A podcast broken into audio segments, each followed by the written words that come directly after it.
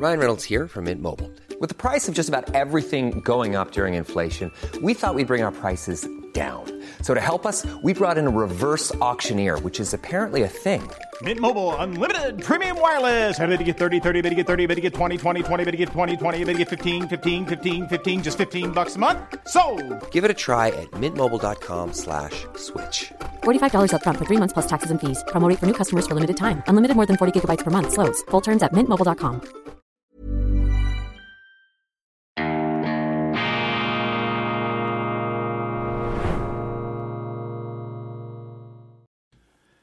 Grüezi miteinander, ganz herzlich willkommen und einen wunderschönen guten Morgen, meine sehr verehrten Damen und Herren, liebe Freunde. Ich begrüße Sie zur wie immer energiegeladenen schweizerischen Ausgabe von Weltwoche Daily, die andere Sicht, unabhängig, kritisch, gut gelaunt am Donnerstag, dem 16. November 2023 und ich habe die besondere Freude und Ehre, die Weltwoche anzusagen, die neue gedruckte Ausgabe im 91. Jahrgang. Bald am 17. November übermorgen wird die Weltwoche 90 Jahre alt. Sage und schreibe ein Zeitzeuge, der durch die Glutkammern der Geschichte hindurch äh, marschiert ist und auch äh, geleuchtet hat in dieser Zeit ein journalistischer Leuchtturm in der Finsternis damals in diesen schwierigen Jahren, in diesen sehr anforderungsreichen ähm, Weltenstürmen, die die Schweiz zu bestehen hatte, gegründet von Karl von Schumacher und Manuel Gasser, die Weltwoche. Und nicht zu vergessen Mabel Zuppinger, die große, die Grande Dame damals der Gründungsredaktion. Doch wir wollen nicht vorausgreifen, wir wollen nicht in vorauseilende Gratulationen verfallen oder gar in Eigenlob. Dieses Lob, was ich hier ausgesprochen habe, richtet sich ausschließlich an die äh, Gründer. Die Leser mögen heute beurteilen, wie sie die Weltwoche selber empfinden und selber sehen. Wir setzen in der äh, neuen Weltwoche einen Schwerpunkt auf das Thema Antisemitismus der Linken, Sozialist Hitler. Christoph Mörgli mit einer historischen Untersuchung zu diesem ganz großen Tabuthema, über das unsere linken Freunde ja nicht so gerne sprechen, an das sie auch nicht so gerne erinnert werden. Und übrigens auch heute ähm, all jene, die mit der Nazi-Keule operieren, vor allem auf der linken Seite, die sollten vielleicht etwas äh, zurückhaltender auftreten, denn Adolf Hitler war ein Sozialist, ein Nationalsozialist, somit Vertreter jener kollektivistischen Irrlehre, die so viele Opfer gekostet hat. Der Sozialismus allerdings eine Ideologie der Linken.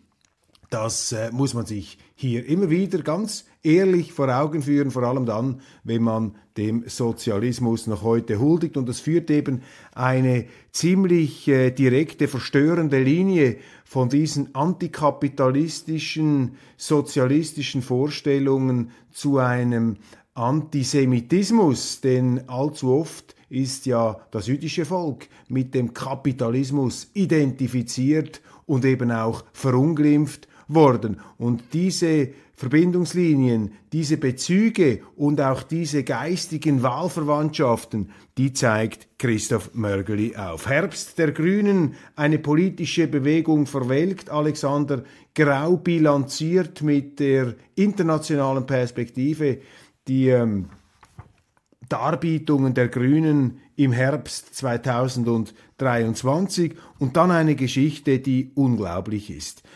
Das ist, äh, ich habe das zuerst gar nicht gedacht, meinte meine Kollegen hätten sich da in der Wortwahl vergriffen, aber es ist genau so, wie es hier dargestellt wird. Pornofestival am Schauspielhaus, Steuerzahler Kantonalbank und die Migro finanzieren in Zürich eine queer Orgie. Das müssen Sie sich anschauen. Also was da im Schauspielhaus geboten wird, das sieht man normalerweise auf diesen äh, Pornokanälen. Das ist sozusagen angewandte Pornografie auf subventionierten Bühnen unter Beteiligung von namhaften schweizerischen Unternehmen. Aber ganz abgesehen davon, wie man darauf kommt, so etwas auch noch zu sponsern. Ich meine, das ist unglaublich. Ähm, abgesehen davon muss man sich die Frage stellen, wie kommt eigentlich ein Schauspielhaus dazu, so etwas aufzuführen. Aber auch hier entstellt sich der Wahnsinn zur Kenntlichkeit. Man muss ja immer dankbar sein, wenn solche Dinge ans Licht kommen. Charles Moore, der große britische Publizist, lobt David Cameron. Ich habe ihn ja in meiner gestrigen Sendung diesen Cameron einmal mehr sehr kritisch unter die Lupe genommen. Aber der von mir hochgeschätzte David Cameron zerlegt da, zerlegt den, äh, die Kritik an diesem äh, Politiker sehr interessant. Wenn Titanen streiten, Arnold Schönbergs legendäre Fehde mit Thomas Mann. Dies ein Schwerpunkt in der Kultur, aber ich komme noch auf weitere Höhepunkte zu sprechen. Schweiz oder nicht Schweiz?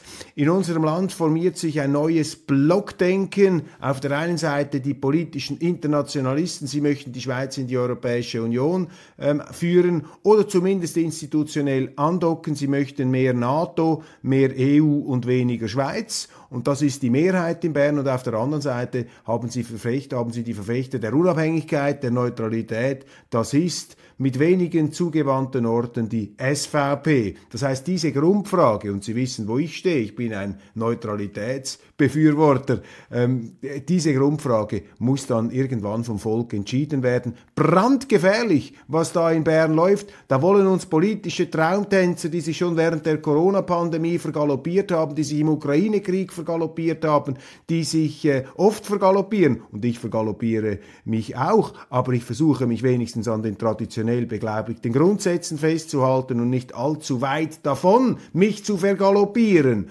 Und diese Frage eben muss, ähm, muss geklärt werden und jene, die sich eben schon geirrt haben, sie meines Erachtens eben nicht ähm, besonders ähm, herausragend qualifiziert, um uns hier jetzt wieder erneut einen Weg ins Nichts vorzuzeichnen. Wort zum Sonntag, Lichtblick am Abgrund. Auch ich gehörte zu den Bänkelsängern der Apokalypse. Heute stelle ich verwundert fest, die Sonne geht auf, die Welt steht, hurra, wir leben noch. Je näher man am Abgrund steht, desto klarer wird die Sicht. Ich habe hier in einem vorgezogenen Wort zum Sonntag meiner ähm, Empfindung Ausdruck gegeben, dass ähm, obwohl die Welt ja ein wirklich brennendes Pulverfass darstellt und jederzeit zu explodieren äh, scheint oder explodieren könnte, ähm, ist ja zum Glück noch nichts noch Schlimmeres passiert. Verstehen Sie mich richtig, ich will da nichts verharmlosen. Aber es hätte ja noch viel schlimmer herauskommen können. Und auch ich, ich erinnere mich, habe ja geschrieben,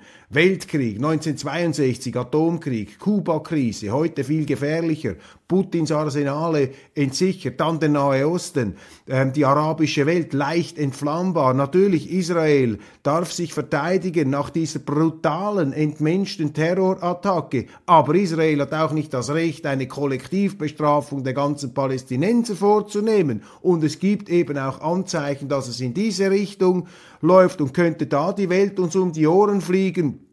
Das sind die Fragen. Und oh Wunder, oh Wunder, es ist noch nicht so weit gekommen. Und das wirft natürlich die Frage auf, gibt es eine gnädige Vorsehung oder aber für alle, die sich nicht der Metaphysik bedienen wollen, vielleicht ist das auch der Zivilisationsprozess, das äh, zunehmende Vernetztsein, die Verflechtung, die wir spüren und damit eben auch immer die Angst, dass das, was wir anderen antun, uns dann sofort mit wenig Zeitverzögerung, vielleicht sogar schon in Echtzeit auch treffen könnte. Die Rückkoppelungsgeschwindigkeit unserer Zivilisation ist hoch und der Hammer, den ich in die Hand genommen habe, um irgendwo drauf zu hämmern, der könnte am Schluss auch an meiner Schläfe landen. Das ist sozusagen die äh, implizite, unterschwellige zivilisatorische Drohung, die jedem von uns immer wieder entgegen ähm, scheint und äh, mit der wir natürlich zu rechnen haben. Das heißt,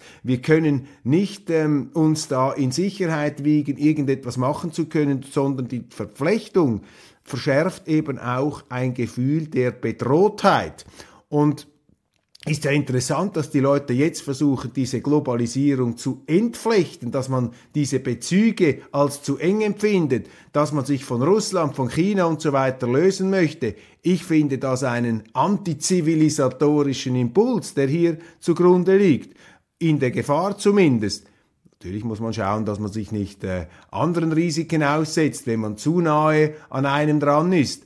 Aber die Entflechtung oder der Wunsch, sich zu entflechten, der äh, hat auch etwas Prekäres. Allerdings glaube ich auch nicht, dass es gelingen wird, die Welt da wieder auseinanderzufädeln. Die Tatsache unserer Vernetztheit, die ist eben unhintergehbar die äh, kommt. Sozialist Hitler, manche wundern sich über den aufflammenden Judenhass der Linken. Warum eigentlich Antisemitismus und Antikapitalismus gingen immer schon Hand in Hand. Christoph Mörgeli, gemeinsam war ihnen das Ziel der Vernichtung des Individualismus zugunsten des Kollektivismus, die historische Analyse einer unheilvollen Tradition. Requiem für einen Frieden, unsere Autorin Rahel Sen mit einem ganz ausgezeichneten äh, Text. Musiker werden aufgrund ihrer Herkunft diskriminiert, doch auch Cancel Culture ist eine Form von Krieg. Diese Formulierung finde ich treffsicher. Cancel Culture ist auch eine Form von Krieg und mit Blick auf die ähm, großen Viktor Orban Festspiele, die Zürcher Rede des ungarischen Ministerpräsidenten am nächsten Mittwoch, 22. November in Zürich. Die Weltwoche hat den ungarischen Ministerpräsidenten eingeladen. Die Nachfrage überwältigend. Vielen herzlichen Dank. Und mit Blick darauf die Würdigung des Schriftstellers Sándor Petőfi. Der ungarische Dichter Sándor Petőfi war ein sprachliches Genie und ein revolutionärer Poet. Sein kurzes, intensives Leben bleibt als Appell für Freiheit und Leidenschaft in Erinnerung. Freiheit und Leidenschaft, das sind auch Begriffe, die ich mit Viktor Orban in Verbindung bringe. Und jetzt, last but not least, verneige ich mich vor unserem Kolumnisten Stefan Baron, der in seiner aktuellen Kolumne nun wirklich auf, wie ich meine, meisterhafte Art und Weise die Problematik dieses aktuellen Nahostkonflikts zum Ausdruck bringt. Viel besser, als ich das bisher getan habe, beziehungsweise er verdichtet in einer Kolumne jene Gedanken, Assoziationen und Gefühle, die ich auf mehrere Artikel verstreut habe und mich dadurch natürlich auch wieder allen möglichen Anfeindungen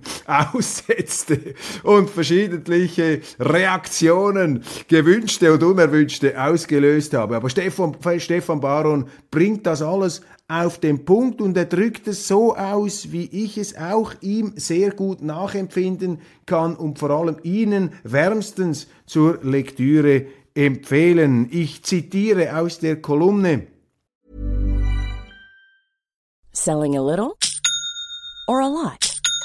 Shopify helps you do your thing however you cha-ching. Shopify is the global commerce platform that helps you sell at every stage of your business. From the launch your online shop stage to the first real life store stage, all the way to the did we just hit a million orders stage. Shopify is there to help you grow. Shopify helps you turn browsers into buyers with the internet's best converting checkout. 36% better on average compared to other leading commerce platforms because businesses that grow grow with Shopify. Get a $1 per month trial period at shopify.com/work. shopify.com/work. Hiring for your small business? If you're not looking for professionals on LinkedIn, you're looking in the wrong place. That's like looking for your car keys in a fish tank. LinkedIn helps you hire professionals you can't find anywhere else, even those who aren't actively searching for a new job but might be open to the perfect role. In a given month, over 70% of LinkedIn users don't even visit other leading job sites. So start looking in the right place. With LinkedIn, you can hire professionals like a professional. Post your free job on linkedin.com slash people today. Von Stefan Baron, einem großen deutschen Publizisten, der beim Spiegel war, Chefredaktor Wirtschaftswoche, dann ähm, der ja, engste Berater des CEO der, der Deutschen Bank, Chef der globalen Kommunikation, dort auch in der ähm, globalisierten Wirtschaft tätig, Bestsellerautor mit seinen Büchern über China, die Chinesen. Ein Buch, das äh, wochenlang auf der Spiegel Bestsellerliste stand und mit Amigo Home, ein visionärer Kritiker avant la lettre ähm, der amerikanischen imperialistischen Dominanz auch in Europa und diesen sinnlosen Kriegen, lange bevor dann andere kamen, um ähnliche Gedanken abzufrühstücken. Er war der Erste. Er hat hier die entsprechenden Pflöcke gesetzt und äh, ich schätze ihn enorm, weil seine Intelligenz, seine Erfahrung ist ähm, überragend. Ich zitiere, will ihn jetzt auch nicht zu hoch hochloben, denn wenn man das übertreibt, und man kann es ja leicht übertreiben, wobei hier jetzt gerechtfertigt, ja, dann äh, löst das ja in der Regel auch nur immer Skepsis aus bei den Zuschauern. Die brutale Terrorattacke der palästinensischen Widerstandsorganisation Hamas vom 7. Oktober stellt zweifellos ein Kriegsverbrechen dar und ist nicht zu rechtfertigen, auch nicht mit dem schweren Unrecht, das Israel den Palästinensern seit seiner Staatsgründung im Jahr 1948 zugefügt hat. Ebenso wenig rechtfertigt diese Attacke aber ihrerseits eine kollektive Bestrafung der Palästinenser.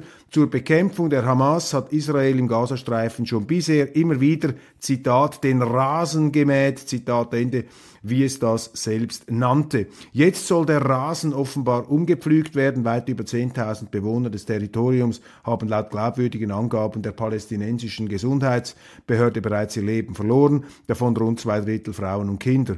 Über 25.000 wurden teils schwer verletzt. Israels Regierungschef Benjamin Netanyahu hat es nach der Hamas-Attacke angekündigt, Zitat, was unsere Feinde in den kommenden Tagen erleben, wird über Generationen nachhallen. Zitat Ende. So ist es.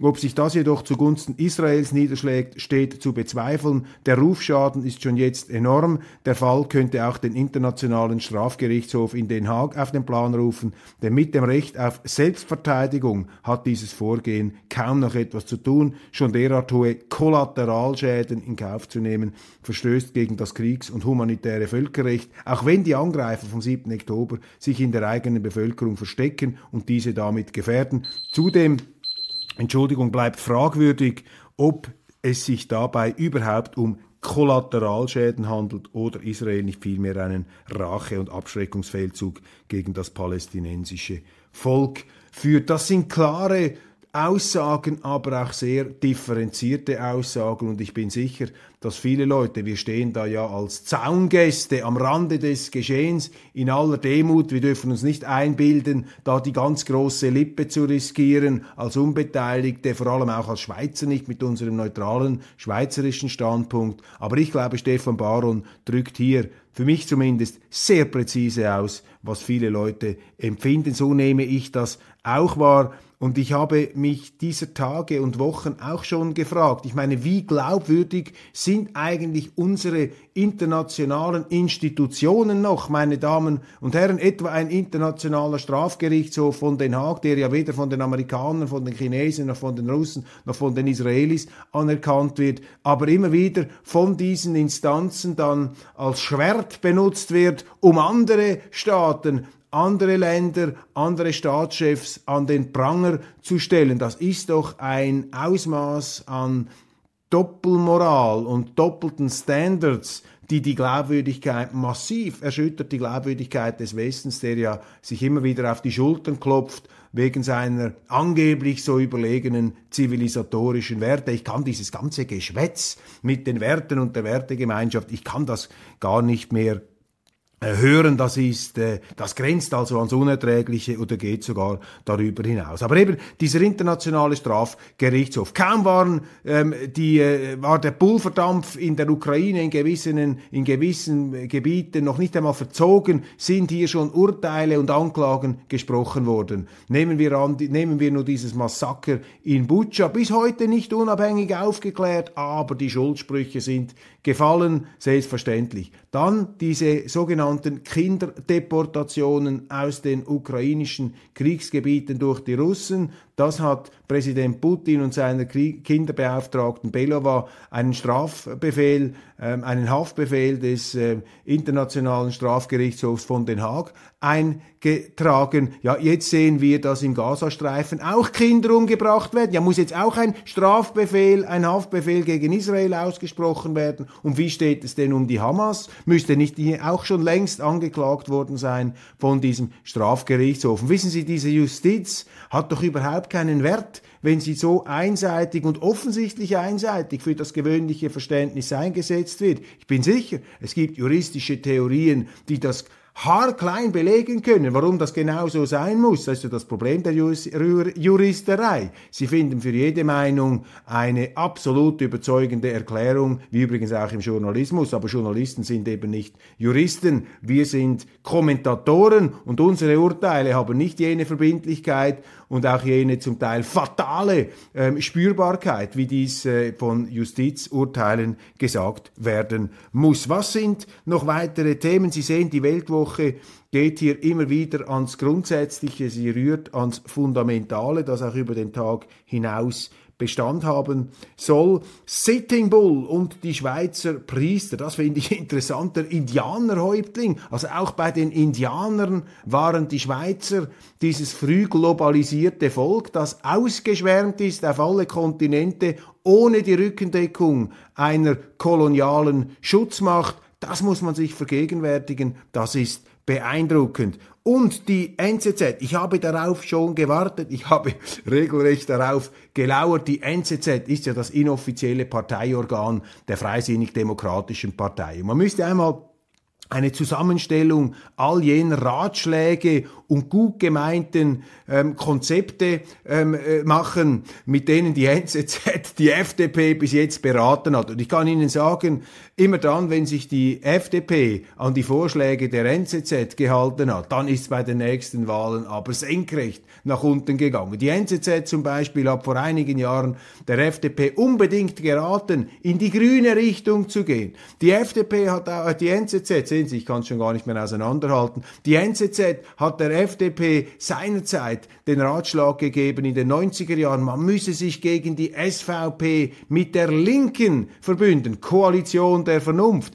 Das war verheerend, hat man aber jahrelang gemacht zum Schaden der FDP. Und jetzt ein seitenlanges Exposé, eine Abhandlung von meinem hochgeschätzten Kollegen Georg Hessler. Ich schätze ihn wirklich. Wir diskutieren auch in Bern. Er hat natürlich in vielerlei Hinsicht die völlig andere Auffassung. Er ist für mich der Hoherpriester der Neutralitätsabschaffung der NZZ. Nehmen Sie es mir nicht übel, äh, Georg Hessler. Aber äh, ich muss ja hier sagen, was ist. Wir müssen das ungeschminkt darstellen. Er ist der Hohepriester der neutralitätsmüden Schweiz. Und jetzt also der Aufruf, die FDP muss den Alleingang wagen und eine Illustration des von mir ebenfalls geschätzten Karikaturisten, Cartoonisten Peter Gut, übrigens ein alter ähm, Sandkastenkollege von mir, zeigt hier ein Männchen, wie es von einer Friedenstaube in die Lüfte getragen wird. Also die Friedenstauben FDP, von dem habe ich allerdings noch nicht so viel gespürt,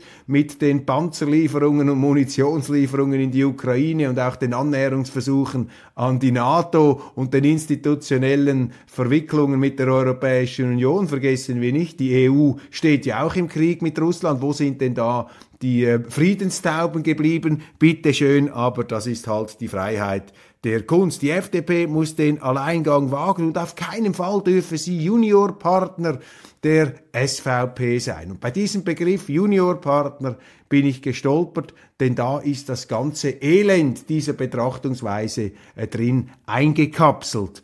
Das ist eben das Problem der FDP. Sie schauen alles nur unter dem Aspekt an, wer ist der Chef und wer ist der Juniorpartner. Und in solchen Worten, in diesem Wortgebrauch kommt eben immer noch die Dünkelhaftigkeit zum Ausdruck jener, die es bis heute nicht verwunden haben, dass die Stallknechte der SVP, die einstige Bauern, Gewerbler und Bürgerpartei, die Honoratiorenpartei, die Zürichbergpartei, den Krawattenfreisinn aus der hochwohllöblichen bürgerlichen Zürichschweiz abgelöst hat als Nummer eins der liberal-konservativen Schweiz. Das ist das Problem der FDP. Die haben ein Ego-Problem. Und wenn man mit solchen Ausdrücken kommt und da sich auch noch als NZZ, als Co-Alkoholiker betätigt, dieser falschen Sicht, dann muss man sich nicht wundern, dass die FDP nicht wieder nach oben kommt. Ich glaube, die Weltwoche müsste langsam anfangen, der FDP Ratschläge zu geben. Und ich wüsste schon, was man der FDP sagen müsste. Kehrt endlich einmal zu den freisinnigen Idealen zurück, die euch die SVP sozusagen wie die Butter vom Brot weg übernommen hat.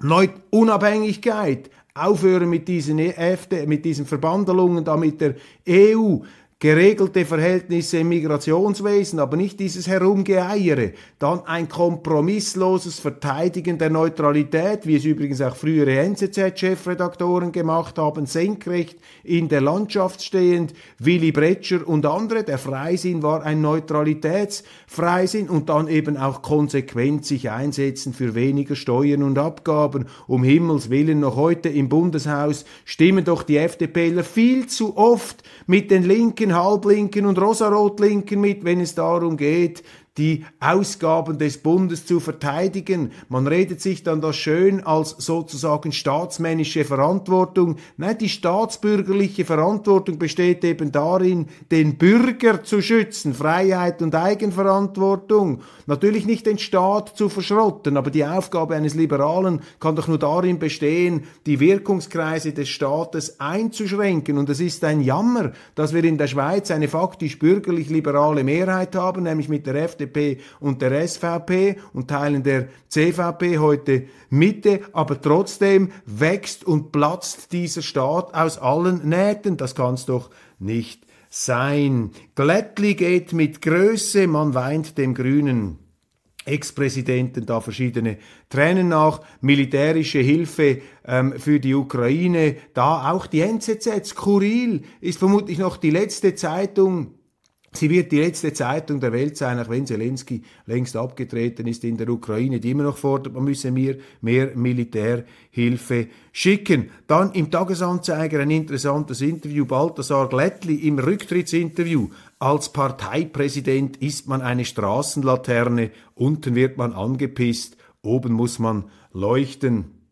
Vielleicht müssen wir jetzt dann eine Wehmuts- und Topfkollekte machen. Also diese Weinerlichkeit dann der Parteipräsidenten, das finde ich peinlich. Wenn es dir in der Küche zu heiß ist, dann darfst du nicht in die Küche gehen. Fake Heroes habe ich mir hier aufgeschrieben. Ah ja, genau, Greta Thunberg, Fake Heroes, noch immer. Sie sind nicht darüber hinweggekommen. Die Klimaikone, der frühere Kinderstar der Klimabewegung, Tima, Greta Thunberg, jetzt sozusagen im Sumpf da ähm, anti-israelischer Ausschweifungen, die falschen Helden. Ist übrigens dazu kürzlich ein Buch herausgekommen. Ja, es gibt immer wieder falsche Helden. Die Welt will betrogen sein. Und ich bin am Ende der heutigen Sendung angelangt. Meine Damen und Herren, ganz, ganz herzlichen Dank. Ich wünsche Ihnen einen wunderschönen guten Tag und freue mich, wenn Sie morgen wieder dabei sind.